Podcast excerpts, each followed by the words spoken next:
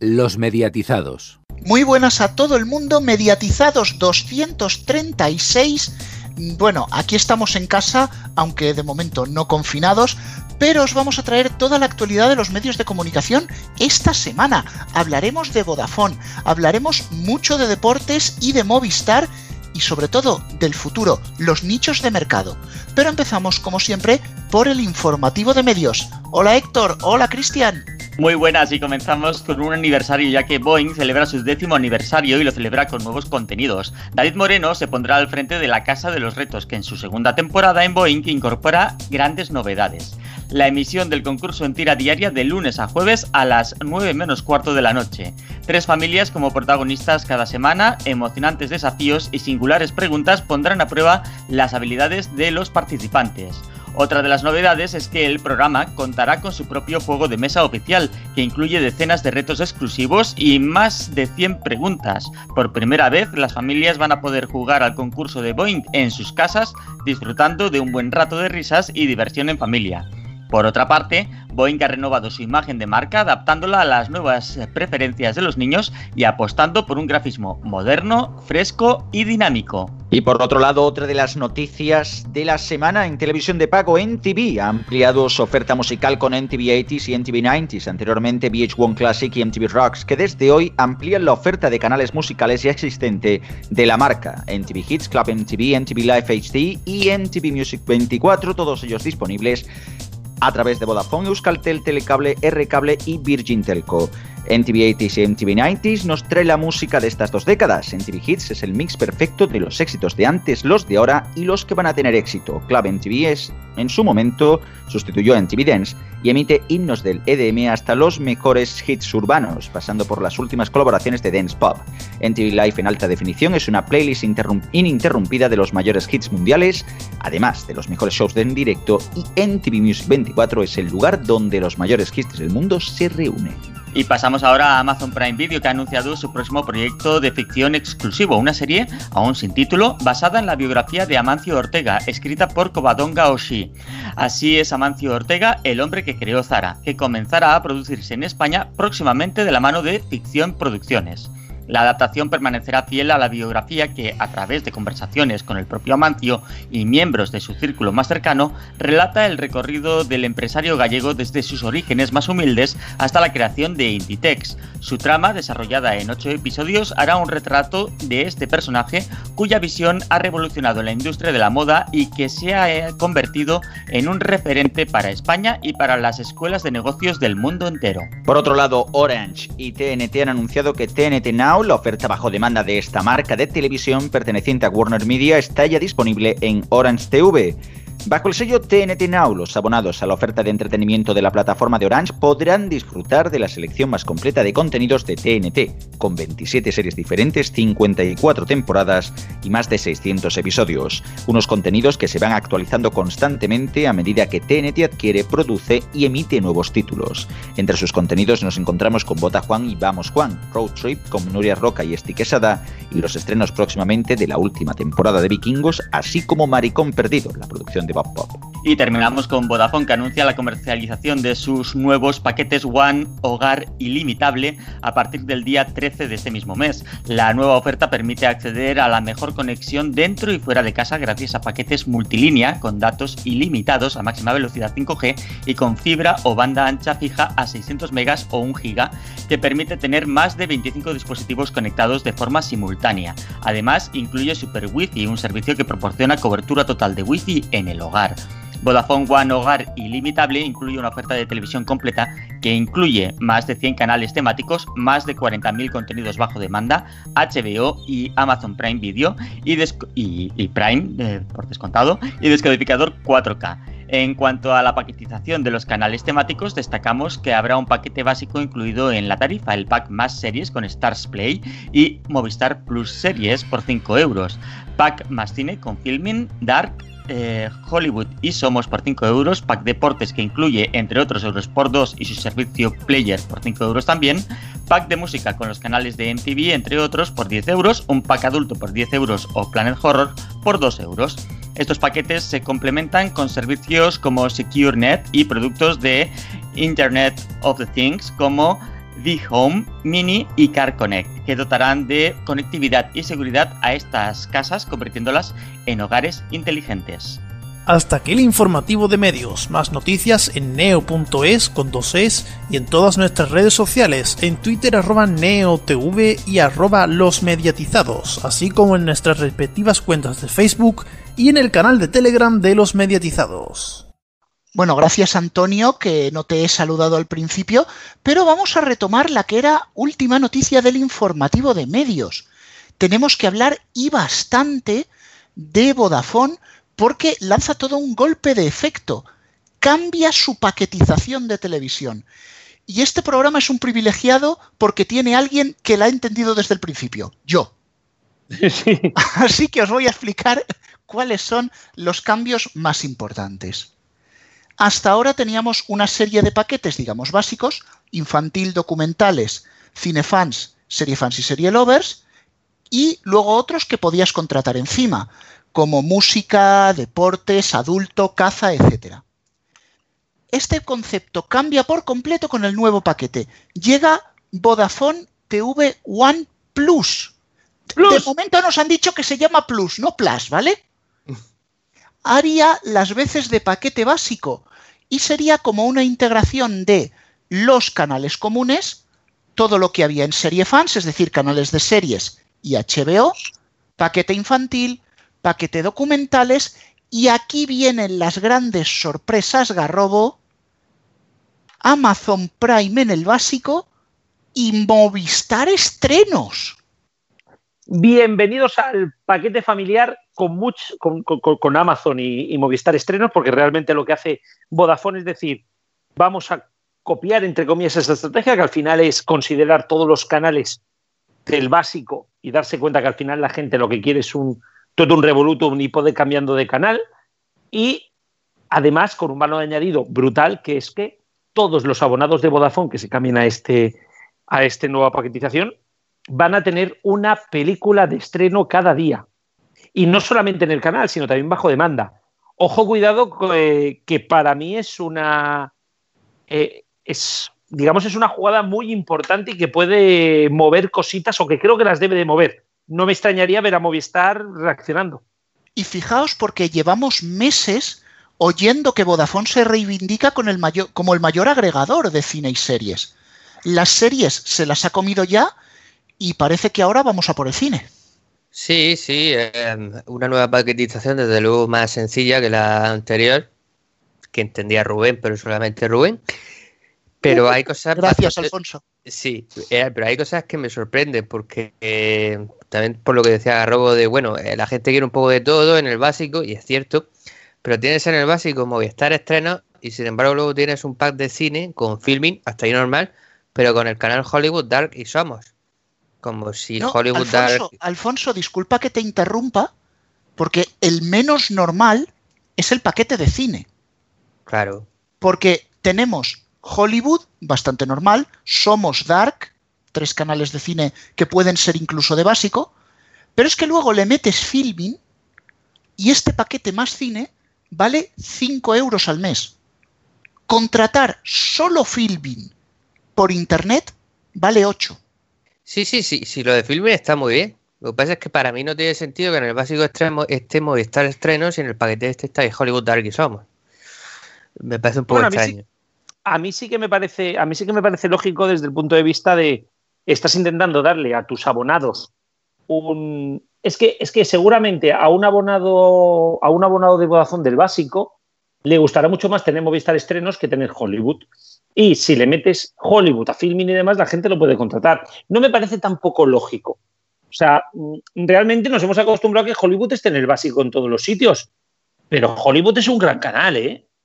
y hay gente que lo quiere. Entonces yo entiendo aquí que han decidido, pues vamos a hacer una apuesta, vamos a hacer un paquetito de cine con filming que últimamente está muy fuerte y le metes además un canal como es Hollywood, que es súper potente también, coño, es que es un paquete que es muy probable que la gente te lo pague. Yo me veo a mucha gente que le guste el cine con ese paquete, más los 5 euros de filming y, Hollywood. Lo veo, lo veo. No sé, yo, a ver, lo verá más bien porque son 5 euros, no tanto por, por el contenido. O sea, mm, Canal ah, Hollywood al final es un canal de básico, no da para más. Sí, pero que a ver, si tú tienes filming que vale 8 euros, tienes Hollywood y tienes Dark y te vale todo 5, pues sale rentable. Es lo que me estaba refiriendo. Sale rentable. Claro, es por el precio, lógicamente. Esto lo pones a 15 euros, no sale rentable. No es que 15 euros directamente es que no lo coge nadie. O sea, me voy a pagar 15 euros para ver las películas malísimas de Dark. O sea, sobre todo, ¿no? Todavía si fuera el canal 18 antiguo, todavía seguro alguno pagaría, ¿no? Pero. ¡Ay, los pajilleros! Ah, hombre, eso ha dado muchas bueno, alegrías recordemos, ahora que mencionáis Canal 18, su evolución dorcel sigue en el dial 400 solo en SD, aunque por lo que parece solo estará disponible para aquellos que en su día lo activasen y todavía lo mantengan. Es decir, los nuevos abonados ya solo tendrán acceso al Dark 24 horas y no al que lleva Dorcel. Amigos, ya se acabó. Esto, ya es, esto es noticia importante. ¿eh? Sí, sí, esto sí. Noticia importante, se acabó el rojo se, se, acabó, se acabó el porno, vamos a decirlo claro, pero bueno. Bueno, a ver, esto, perdonadme, perdonadme, pero se veía venir, es decir, este paquete, este paquete no, este canal se ha estado manteniendo, sobre todo por los cableros, por los cableros locales, que los cableros locales lo que quieren es la versión con dorcel, la versión sin, sin dorcel les da igual. Y AMC lo mantiene ahí no le importa casi, no le interesa, lo mantiene en SD y cuando se muera, se muere. Te, iba a decir, te iba a decir, Rubén, que llamarle paquete a ese canal pega. Iba a decir yo otra cosa que casi caería para medio informativo y es que el OnlyFans se ha cargado al final esto, pero bueno, eh, vamos, a, vamos hablando de esto. A ver, realmente sí que es verdad que es una apuesta bastante fuerte, sobre todo por regalar Amazon Prime y por regalar HBO en el paquete básico. La verdad es ya de por sí casi el producto más interesante que se puede ofrecer. Sobre Movistar Estrenos, decía antes Garrobo de que ofrecía un, un estreno cada día, no es así. O sea, ahora mismo la media de estrenos de Movistar estrenos por mes está entre los 16, 16 18 estrenos, aún con todos, y que son taquillazos y que tiene el bajo demanda y que realmente es un gran valor añadido para una televisión que desde luego resulta por primera vez en bastante tiempo muy competitiva y desde luego se lo pone aún más difícil a una Orange que le salva que tiene el fútbol, porque otra cosa. Bueno, no es que le salve que tenga el fútbol, es que su única apuesta es el fútbol. O sea, bueno, y le salva y le salva relativamente porque en los seis primeros meses del año hemos visto que Orange perdía del orden de 40.000 abonados, que eso para un operador que tiene 700.000 es duro. Es muy duro y sobre todo es eso, yo creo que Vodafone lo que ha decidido es tomar eh, las riendas de su tele y olvidarse de los demás, porque al final este nuevo paquete, aunque yo diga que es el paquete familiar de Movistar, es un giro totalmente. Movistar ha puesto todo lo básico ahí. Vodafone lo que ha hecho ha sido meter alguna cosa premium que haga que la gente esté contenta. Es que tú con esto ahora mismo, a ti te viene Vodafone y te dice, mira, em, te coloco la tele. Y tú antes a lo mejor te lo pensabas, ahora te dice que te están regalando en Amazon Prime y en Movistar Estrenos y dices, hostia, pues póngame dos. ¿Sabes? Em, es que eh, están jugando a intentar que todo el mundo se ponga la tele y me parece muy buena jugada. Están intentando ganar grueso de gente con paquetes que seguramente les cuesta poco porque yo creo que que Amazon lo que está haciendo con Vodafone sobre todo es hinchar, hinchar su, número de, abonados en España por algún motivo y Movistar Estrenos, pues al final si está a 7 euros el canal, seguramente a Vodafone le está costando 4. A la que pongas el, canal, a la que pongas el paquete eh, en unos paquetizaciones importantes, ya le estás sacando rentabilidad a ese Movistar Estrenos, ¿no? Y yo creo que están jugando un poquito con eso. Es una apuesta, es una apuesta eh, fuerte y, ojo, cuidado, porque yo creo que esto está dejando muy fuera de juego a Orange y creo que Movistar tiene que reaccionar y tendrá que hacer algo. Lo que pasa es que, claro, visto lo visto y como están soltando lastre con lo del tema de la segunda, pues ya veremos. Eso, eso viene más adelante, viene más adelante en este programa, Garrobo. También vamos a tratar el deporte en Movistar, eh, hacer un último matiz y si queréis algún último comentario aquí en la mesa, estos nuevos paquetes llegan el próximo martes 13 de octubre, ya que el lunes 12 es festivo. No se van a esperar al 15 de noviembre cuando habrá el cambio de tarifas de Internet y móvil, donde también se hace una apuesta muy fuerte por el avance tecnológico, dejando la velocidad de 300 megas como mínimo contratable y con todas las tarifas móviles de catálogo ilimitadas. Es decir, con esto también Vodafone está poniendo presión a Movistar diciéndole, oye, la gente no va a pagar más por algo que no es ilimitado. Eso sí, la subida de precio que acompaña este deslimitamiento ha enfadado a algunos abonados que no gastan tantos datos. Pero Garrobo, eh, su lema ahora va a ser, somos el operador del ilimitable. Claro, o sea, están jugando un poquito con eso. Yo creo que además Orange ha visto la jugada y en los últimos días están potenciando muchísimo sus ilimitables también. Y precisamente van a por eso, van a por, señores, tranquilos, aquí tenéis una factura que tú sabes lo que vas a pagar a principio y a final de mes. Y no tienes ningún problema. Yo creo que van a apostar por eso y, y creo que además es una apuesta muy inteligente. Y que reitero, Movistar no va a tardar mucho en reaccionar y hacer una subidita de 1 o 2 euros y meter ilimitables a todos. Sin ir más lejos, yo ya la tengo ¿eh? y gran parte se la están poniendo, pero yo creo que van a hacer una campaña potente. Desde luego se pueden ver montones de cosas en los canales de Vodafone Televisión, pero para tener bien claro lo que merece la pena en la televisión de pago y el streaming, llega la agenda de Neo, Antonio y Héctor. Eso es, como cada semana Héctor nos trae aquí lo más destacado. ¿Con qué empezamos? Pues con la sexta temporada de Fear the Walking Dead que se estrena el lunes a las 11 de la noche en AMC. Después de ser separados por Virginia y sus pioneros, el grupo se encuentra dispersado en sus extensos asentamientos. Morgan, en su último mensaje eh, de la pasada temporada, imploró al grupo que viviera y en esta temporada descubriremos lo que eso significa para cada protagonista. La saga de The Walking Dead que parece que no tiene fin, ¿eh? además que mmm, World Beyond se estrenó también este mismo lunes al mismo tiempo que en Estados Unidos y aquí en AMC. Bueno, seguimos con canales de pago, por lo que parece. Sí, pero nos vamos a Cosmo, que el martes a las 10 de la noche nos trae la serie policíaca holandesa de tres capítulos, Van der Waal, que se adentra en el complicado mundo de la investigación criminal. Piet eh, van der Valk es un detective holandés que resuelve con astucia complicados crímenes en esta ciudad, utilizando como herramientas la observación y su gran inteligencia. A su favor, su dilatada experiencia y una mentalidad sin prejuicios. Otra procedimental entonces, aunque solo de tres capítulos. Bueno, ¿y de pandemia no nos traes nada esta semana? Bueno, yo no, lo hace Netflix, que el jueves nos propondrá ver la serie antológica de ocho partes independientes, Distanciamiento Físico, que es algo que a todos nos suena ya a estas alturas de la película. Ambientada en los primeros meses de la pandemia de COVID-19, rinde homenaje a la fortaleza del espíritu humano para afrontar la incertidumbre y el aislamiento. En cada episodio se narra a través de una lente virtual particular y se encapsula la experiencia emocional de la separación forzosa y las comunicaciones de forma remota con la dependencia de la tecnología que eso implica si se quiere conservar cierto sentido de conexión. Bueno, pues sí, algo de pandemia tenía que haber en la agenda. Eh, Pues no, no, no podía faltar. ¿Y con qué terminamos? Pues terminamos con Discovery Channel, que estrena la cuarta temporada de Desmontando la Historia el martes a las 10 de la noche con doble episodio para seguir desnudando el legado arquitectónico de algunas de las civilizaciones más antiguas del planeta y de las estructuras más icónicas que han sobrevivido al paso del tiempo envueltas en el misterio. Pues desmontando la historia nos quedamos. Rubén, ¿qué es lo que toca ahora? Pues siempre interesantes las novedades en la televisión de pago. Es muy cierto que el audiovisual está cambiando y hoy nos queremos hacer una pregunta mirando mucho, mucho hacia el futuro. Hace un par de semanas comentábamos que se presentaba Tienes que verlo, el recomendador de Vodafone, que más o menos está teniendo un éxito relativo, pero no es ahí donde queremos llegar. En dicha presentación se mencionó que cada vez había más públicos de nicho.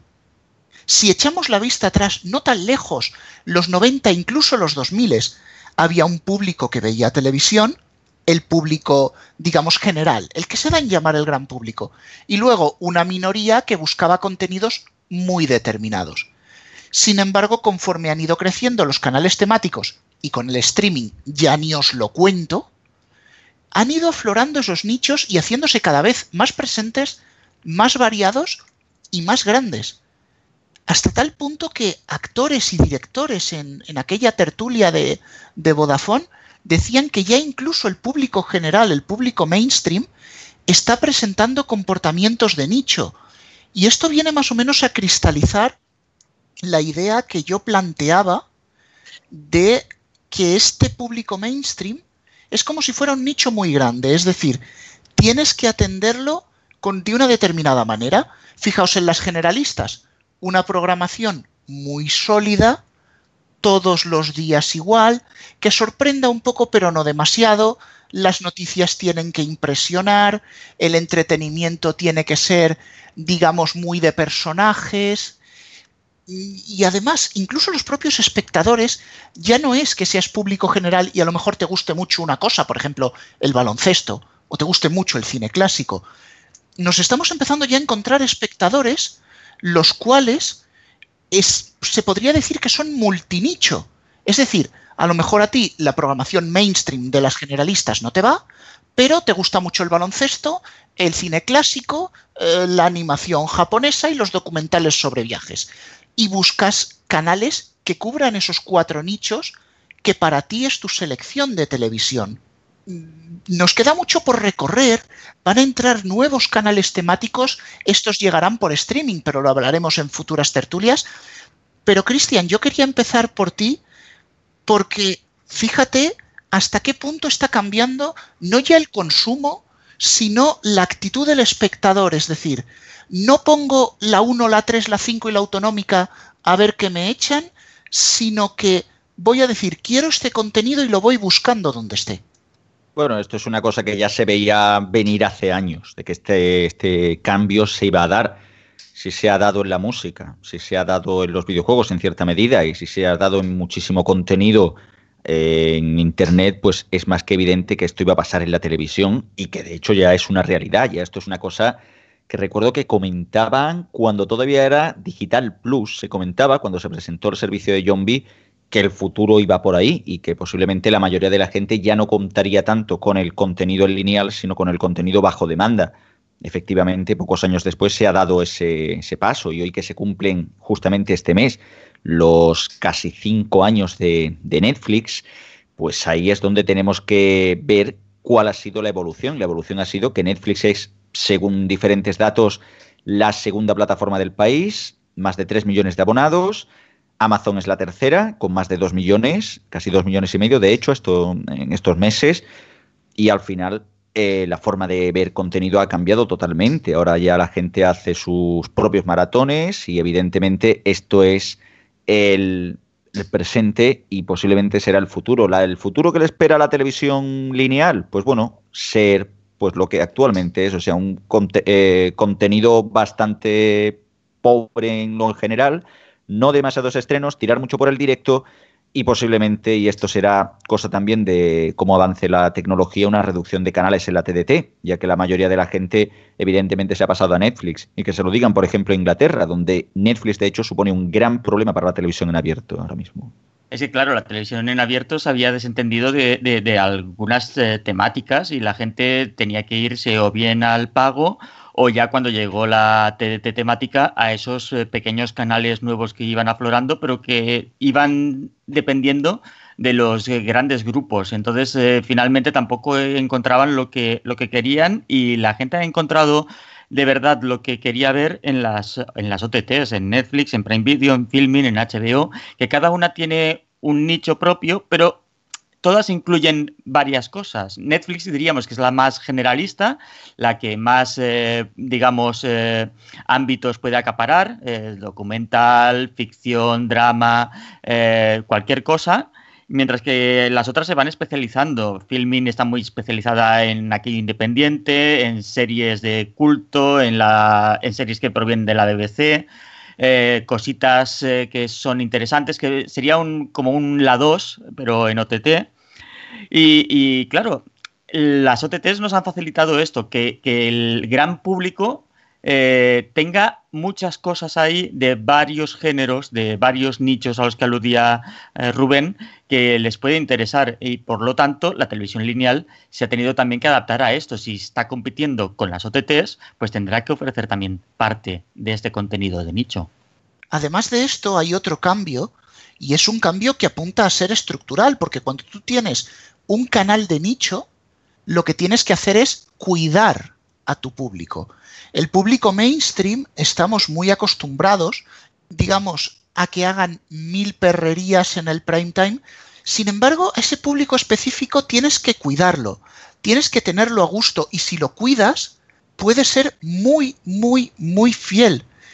Quizás eh, lo que decía Héctor, que esto lo ha facilitado. Antes, si por ejemplo a ti te gustaba mucho el cine clásico, pero los canales no veían comercial emitir ese cine clásico, pues desaparecía e incluso otra gente no se engancharía a cine clásico porque no lo había. Si ahora hay un contenido bajo demanda disponible de una manera fácil, gratuita o incluso barata, hace que esos nichos se potencien. Quizás debería empezar a tener cuidado, no sé vosotros cómo lo veis así en un tuit, la televisión generalista con esto de tratar los cambios de día, los cambios de hora, tratar mal a su público, porque si no pueden acabar cayendo en alguno de estos nichos y bajarse, digamos, del general. Hombre, yo sé de bastante gente que ya descarta ver alguna serie o empezar a ver algún programa en televisión eh, generalista porque sabe que o bien se lo van a cambiar de día o bien a mitad de la serie se la van a quitar o cualquier cosa. Por lo tanto, eh, yo creo que las generalistas deberían cuidar más a su audiencia decirles, mira, eh, tal día tenemos esto y lo vamos a mantener a lo largo de toda la duración de esta serie, de este programa, etcétera. Yo creo que el futuro está eh, en eso y sobre todo en acontecimientos. La televisión generalista tiene que vivir de cosas en, en directo, de eventos, de cosas que, las OTTs no, no pueden cubrir. Y unos canales que se podrían relativamente considerar como un nicho son las autonómicas. Y de ellas vamos a hablar, bueno, realmente es nuestro compañero Garrobo el que ha hablado con ETV. Así es, eh, hemos hablado con su directora, con Maite Iturbe, bueno, hablamos en el Facebook porque precisamente muchas veces se discute sobre la necesidad de las televisiones autonómicas y ahora que hablábamos precisamente de nichos, las televisiones autonómicas no dejan también de ser un nicho o, al menos algunas de ellas. Y le hemos preguntado, entre otras cosas, sobre por qué son necesarias a día de hoy las televisiones autonómicas. Así que si quieres, Rubén, lo escuchamos ya. Pues adelante. Muchas veces hablamos con personajes famosos y tal, y muchas veces nos olvidamos también de quién está detrás de las, de, las cámaras haciendo las cadenas. Entrevistamos a Maite Turbe, presidenta de ETV. Muy buenas noches. Hola, muy buenas noches. Directora general de Radio de Euskal Irrati Televista. Exactamente, Euskal Irrati Televista. Eh, precisamente estamos en un momento donde ahí siempre se pone en duda las televisiones autonómicas. Yo creo que ETV es una muestra de la necesidad de la televisión autonómica, ¿no? Sí, totalmente. Vamos, eh, al final las televisiones autonómicas somos referentes por la proximidad, porque contamos cosas que interesan a nuestros ciudadanos, porque hacemos comunidad, porque creamos referentes de comunicación, porque hacemos sector porque protegemos nuestro idioma, lo enriquecemos, porque generamos talento, lo cuidamos, lo tenemos que formar. En fin, hacemos eh, tenemos que hacer muchas cosas por la sociedad y, y yo creo que es relevante que estemos ahí tanto televisión, radio como internet, porque ahora, como sabéis, esto no termina la televisión. Nos habéis presentado en el Facebook precisamente la nueva temporada de TV2 con algunas novedades, como por ejemplo Vamos a hacer historia, un documental durón. Vais a hablar de una historia muy reciente y de una historia dura también para Euskal Herria, ¿no? Eh, ¿Cómo ha sido este programa, la gestación y sobre todo eh, va a generar polémica? Bueno, eh, nosotros en ETV2, lo mismo que en ETV1, tratamos de contar cosas que nos interesen y que formen esta comunidad que formamos aquí en Euskadi, ¿no? Y es muy importante, obviamente, contar historias recientes eh, que, nos, que nos afecten a nuestros antepasados y que de ellas podamos aprender para no cometer los mismos errores y para mejorar siempre, ¿no? Y esta serie efectivamente pues cuenta unas historias nuestras, muy nuestras, algunas muy duras, pero que es importante conocerlas. Eh, precisamente cuando hablamos muchas veces, algunas cadenas autonómicas no, no acaban de ir, pero precisamente en audiencias, ETV, eh, son muy potentes. Eh, pero muchas veces hay gente que se plantea, ¿no? Y yo estamos hablando no tanto para Euskadi, no, sino fuera. ETV tiene su canal en Euskara, su canal en, castellano, mientras el resto de autonómicas no. Y muchas veces entramos en ese debate. Eh, ¿Cuál es el, el, motivo y, sobre todo, cuál es esa necesidad en Euskadi de tener tanto una cadena en castellano como una cadena en Euskara públicas autonómicas?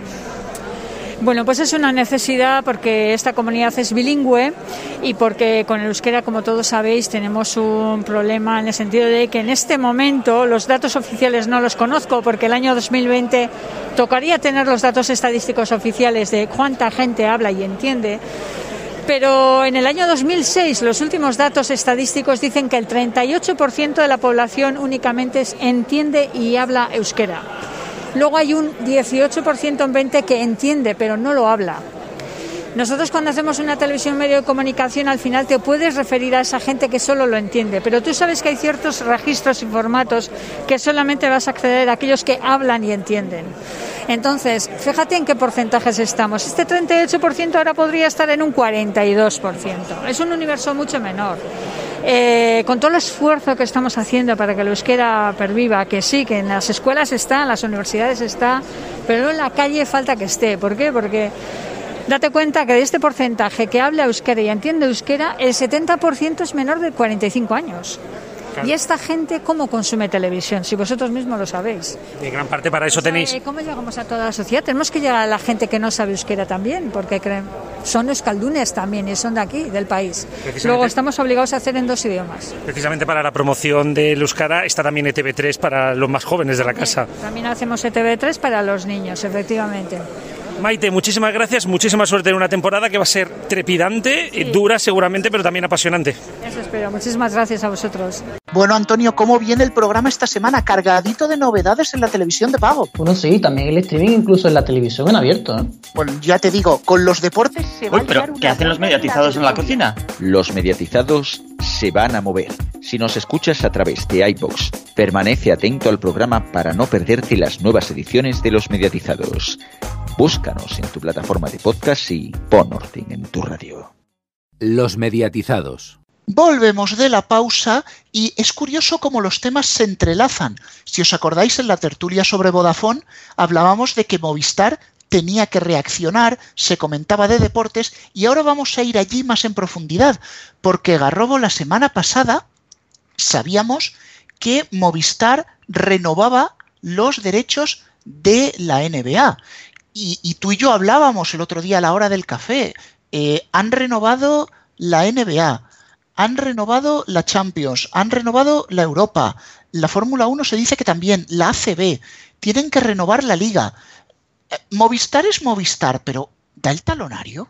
Y no solamente han renovado eso, sino también el patrocinio de la ACB, que era lo más caro precisamente, ¿no? Eh, aquí es donde yo creo que Movistar está apostando por una vertiente especialmente de, la exclusividad. Hablábamos antes también en, en, Vodafone cuál es su estrategia, pues la estrategia de Movistar es la exclusividad.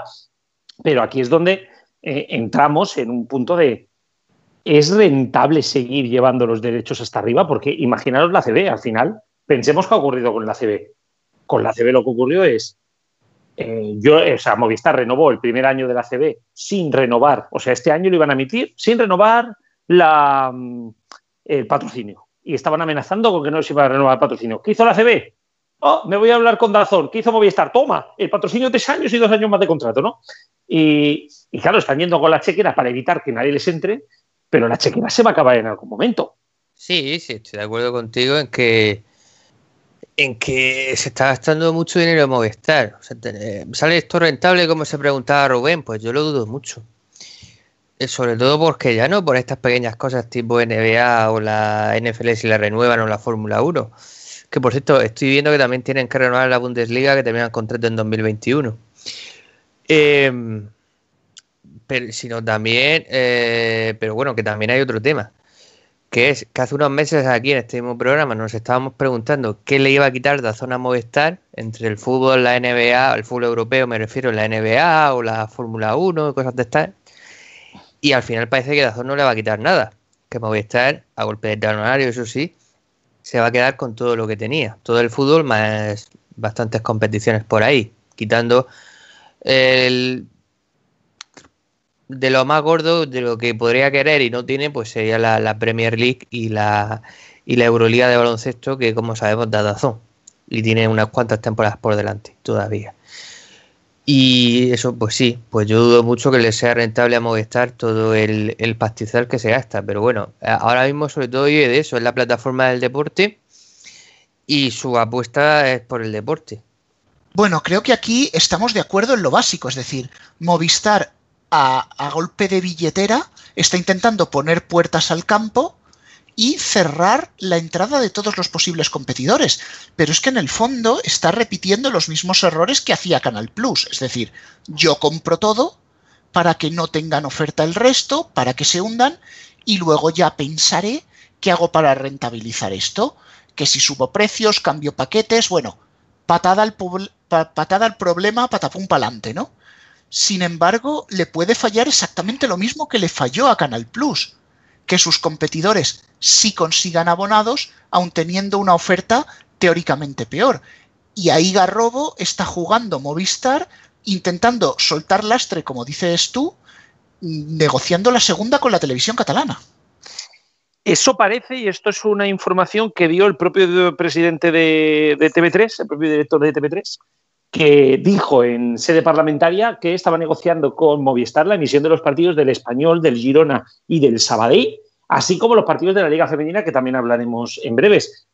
Eh, es un poquito de, bueno, esto ya se rumoreó al inicio cuando llegó al acuerdo MediaPro con Movistar, que a lo mejor se compartían dos partidos, se quedó en nada. Eh, pero claro, lo que estoy diciendo, bueno, al final uno de los grandes atractivos de esta segunda división, que es el español, eh, en el sitio donde están todos los aficionados del español, quizá va en abierto todas las jornadas, porque Gol te emite una semana sí, una semana no el español, de cada cuatro partidos va a emitir uno, es lo que tiene Roures y es lo que tiene que sea también una empresa catalana, y es lo que tiene que ser el español, que tiene audiencia. Mm. Y claro, si la otra mitad de los partidos lo va a emitir TV3, porque claro, si TV3 tiene, tiene derecho del español, lo va a emitir, al final, eh, lo que está haciendo aquí Movistar yo creo que es una muestra muy clara, Alfonso, de mm, queremos la primera, pero la segunda, pues sí, emitimos, pero ya pues sin exclusivas, ya los partidos de Vamos van también en, para Orange, porque ahora se están viendo ya en Orange también los partidos de Vamos, y bueno, pues ir soltando lastre. A mí no me extrañaría, Alfonso, que incluso no quisieran los derechos de la segunda y volviera la liga, lo que fue la liga 1-2-3 TV, pues ahora la liga Smallbank TV, no me extrañaría, ¿eh? Hombre, sí, sí, yo también creo que quiere soltar el lastre, que quiere ganar un poco de dinero, a mí me ha sorprendido mucho el movimiento. También es verdad que, bueno, que al final se está televisando ya toda la segunda división en este trienio, y no recuerdo si en el trienio pasado también se televisaba toda la segunda división.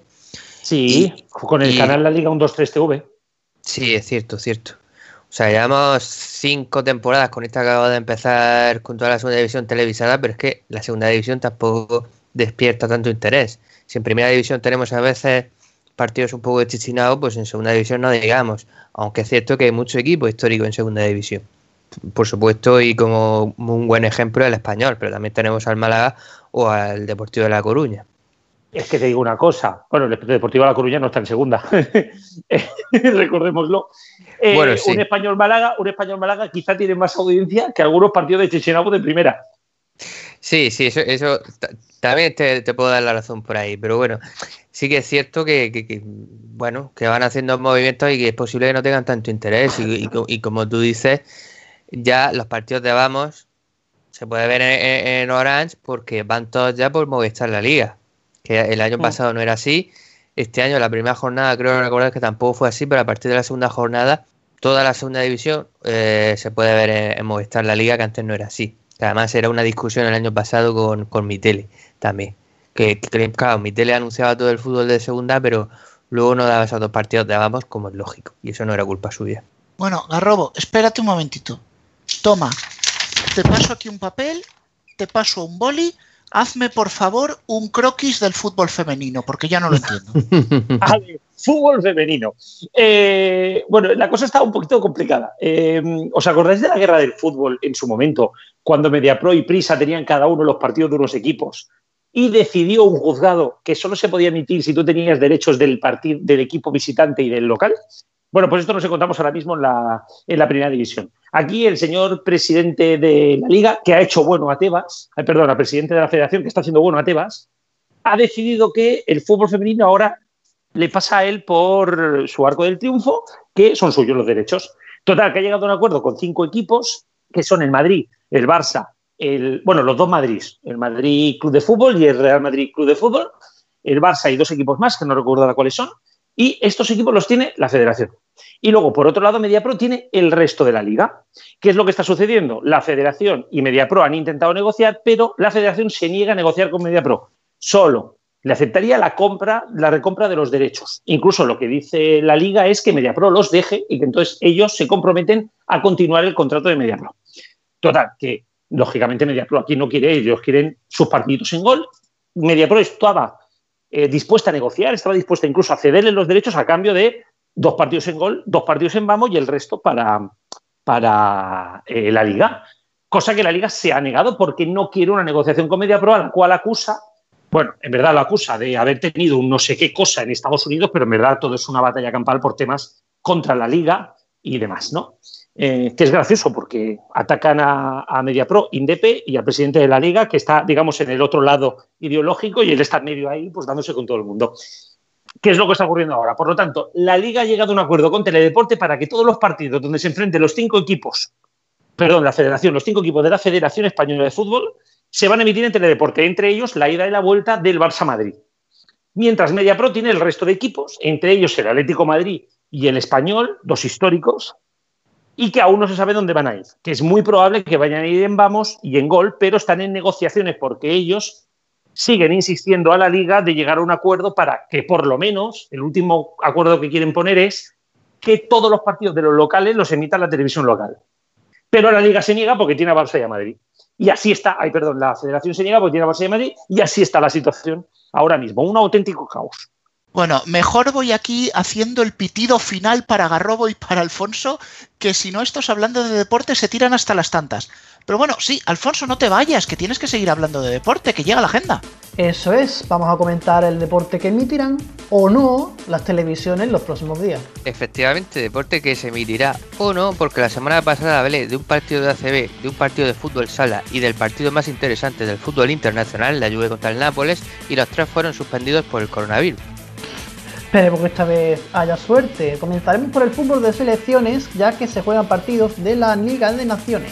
Este sábado España juega contra Suiza a las 9 menos cuarto en Madrid y el próximo martes viaja a Ucrania para jugar a la misma hora. Ambos partidos los emite la 1. Por su parte, 4 televisará el domingo a las 9 menos cuarto el Francia-Portugal y el miércoles a la misma hora el Croacia-Francia. Por otra parte, el martes retransmite también 4 el partido de la selección sub-21 frente a Kazajistán a las 7 menos cuarto de la tarde. Como curiosidad os diré que en medio de estos partidos de Liga de Naciones 2021, el jueves se jugarán las semifinales de los playoffs pendientes de las divisiones A, B, C y D de la Liga de Naciones 18-19, que se tenían que haber jugado a finales de marzo pasado. Las finales serán en noviembre en el siguiente parón de selecciones. Estos partidos solo se podrán ver en UEFA Televisión. Entre el sin Dios que es la Liga de Naciones y el coronavirus se nos queda un calendario bastante extraño. Lo que sí tendremos este fin de semana es Segunda División. En Segunda División, sin duda, el partido de la jornada es el duelo asturiano, el Oviedo Sporting de Gijón, que se juega el domingo a las 9 de la noche y retransmite Vamos. El lunes a la misma hora tendremos el Zaragoza Albacete en Gol. Este fin de semana tendremos doble cita con el motor, Fórmula 1 en Alemania y motociclismo en Francia.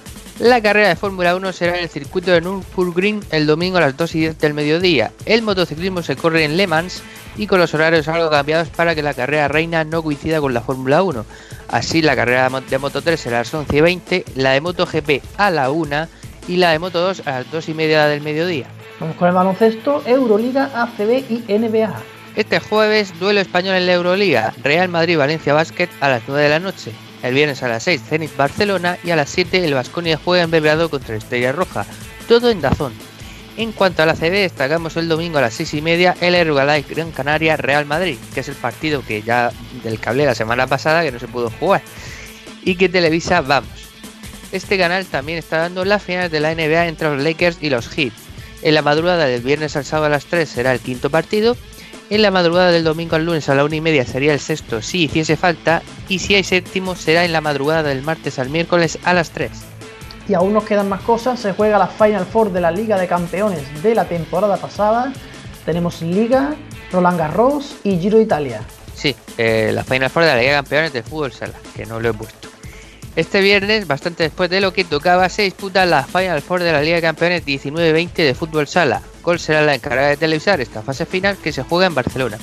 Las semifinales son el viernes a las 4 el Pozo Murcia de Tiumen y a las 9 de la noche el Barça KBRF, que aunque suena impuesto, es un equipo ruso fundado por el Partido Comunista. la agenda deportiva informa, la agenda deportiva entretiene. Así es. Y el domingo a las 8 será la final de esa Final Four. Y también tenemos Liga en Gol, la Liga de Fútbol Sala que también continúa. El domingo a la 1 se disputa el Jimmy Cartagena B-Soccer Antequera. Por otro lado, está finalizando Roland Garros. Sumará Rafa Nadal su decimotercera victoria.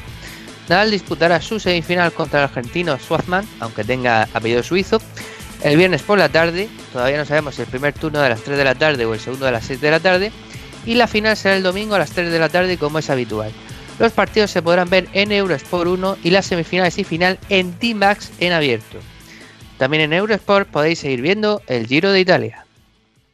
Muchas gracias, bastante interesante la agenda deportiva y nos vamos al medio informativo. Una sección que es como las lentejas. Si quieres la escuchas y si no te la dejas. A ver, el, el chiste es malo, lo admito, pero hay gente que hace cosas peores que utiliza, digamos, las lentejas de peor manera. Antonio, ponme la cinta el adjetivo explosivo no va asociado a la borrasca en sí mismo ni a sus consecuencias, sino a su evolución, que va a ser muy rápido.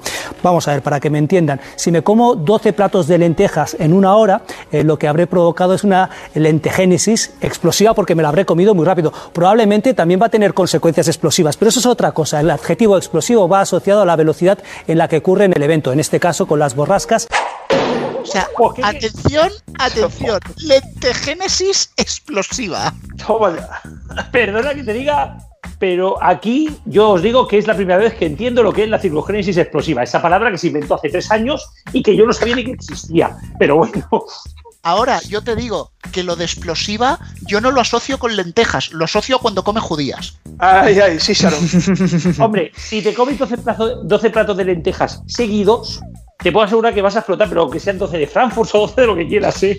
Sí, sí, vas a reventar en el sentido más literal de la palabra, sí. Exactamente.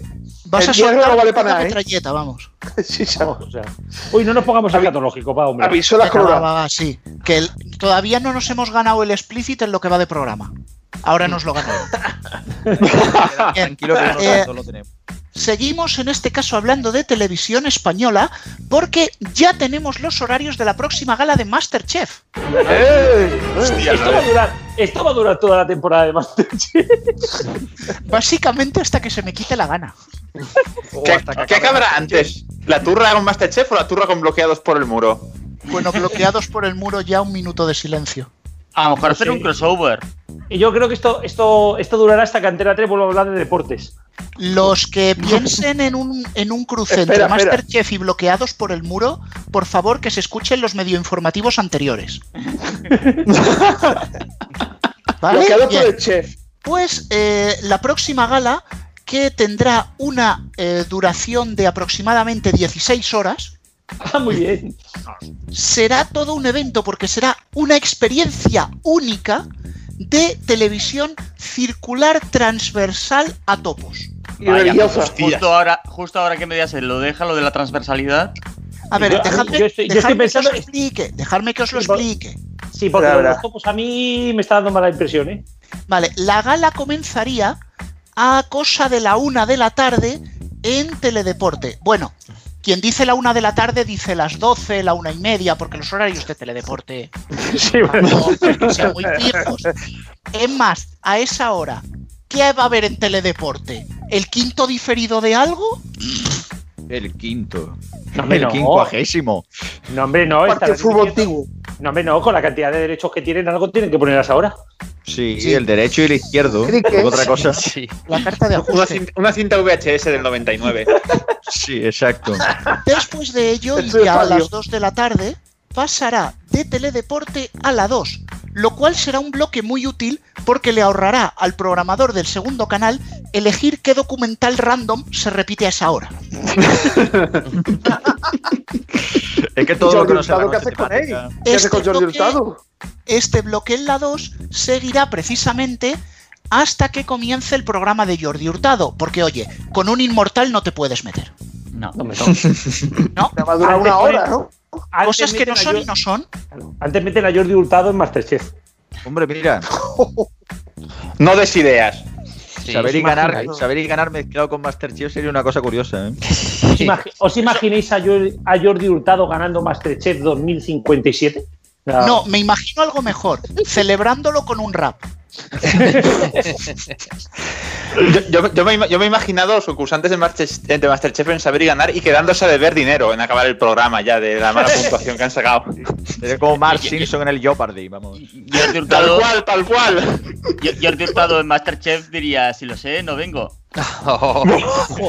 Bueno, chiste antes de que el nivel baje más, Oh, eh, oh. a las 3 y algo, la hora de saber y ganar, la gala pasará al canal 24 horas, porque seamos sinceros, ¿a quién narices le importa lo que estén poniendo en el 24 horas? Sí, total. Que Al se- final van a poner la misma tarde mierda. y ya. ¿Qué va a poner el 24 horas? ¿Un informativo de cada hora que lo han disfrazado como un programa de tarde? Venga. To- Total, ya han hablado de pepinos y velocidad. Y el tocino.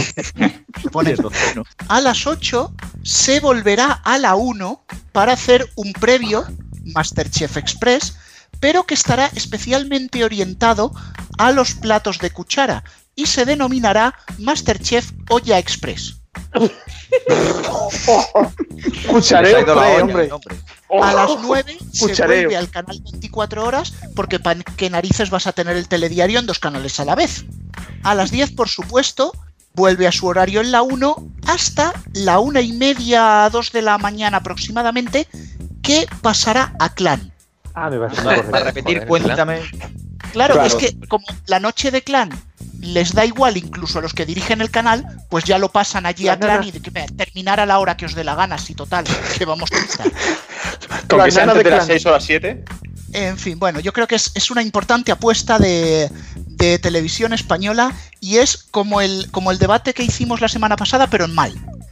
Bueno, al fin y al cabo, el Masterchef es lo único que le funciona a la televisión española, o sea que no me extraña que quiera explotarlo. Sí, sí, sí, sí. No, lo malo es que va a explotar la gente de tanto verlo y tanta Sí. comida.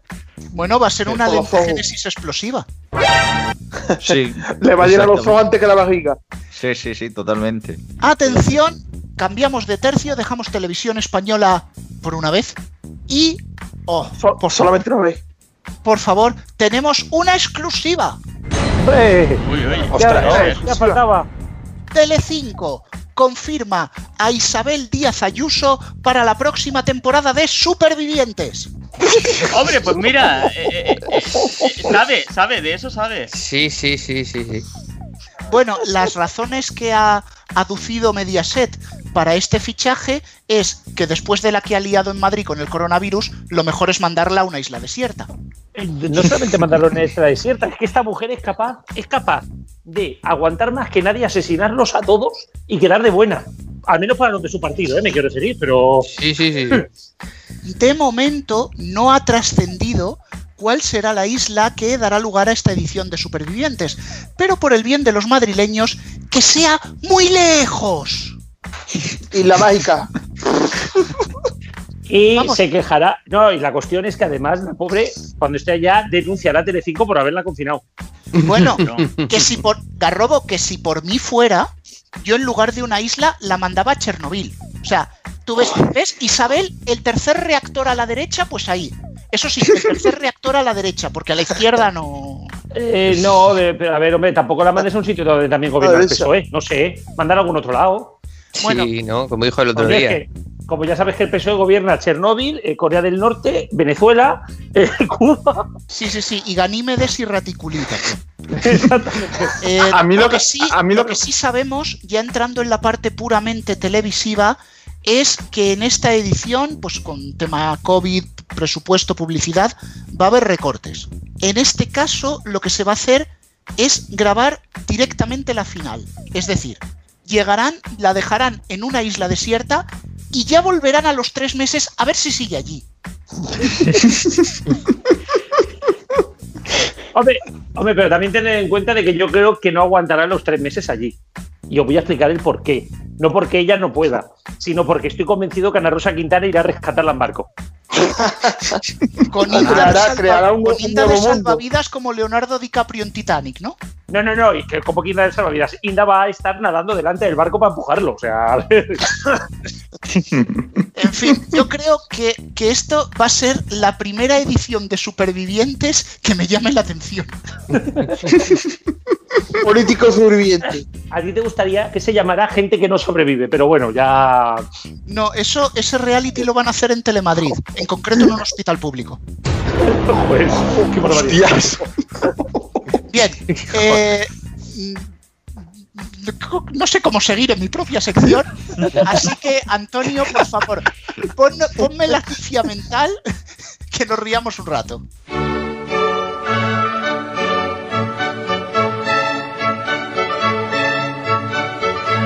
Pluto pinta bien, están en pruebas aún y el número de películas y series no está nada mal. De canales estaría bien que pusieran uno de terror, pero de películas buenas no como Dark en el extranjero tienen bastantes canales de música. A ver si se animan y mejoran la oferta de canales de música, porque aquí es muy pobre y también estaría bien un canal con clásicos de la animación y una de documentales, pero de documentales.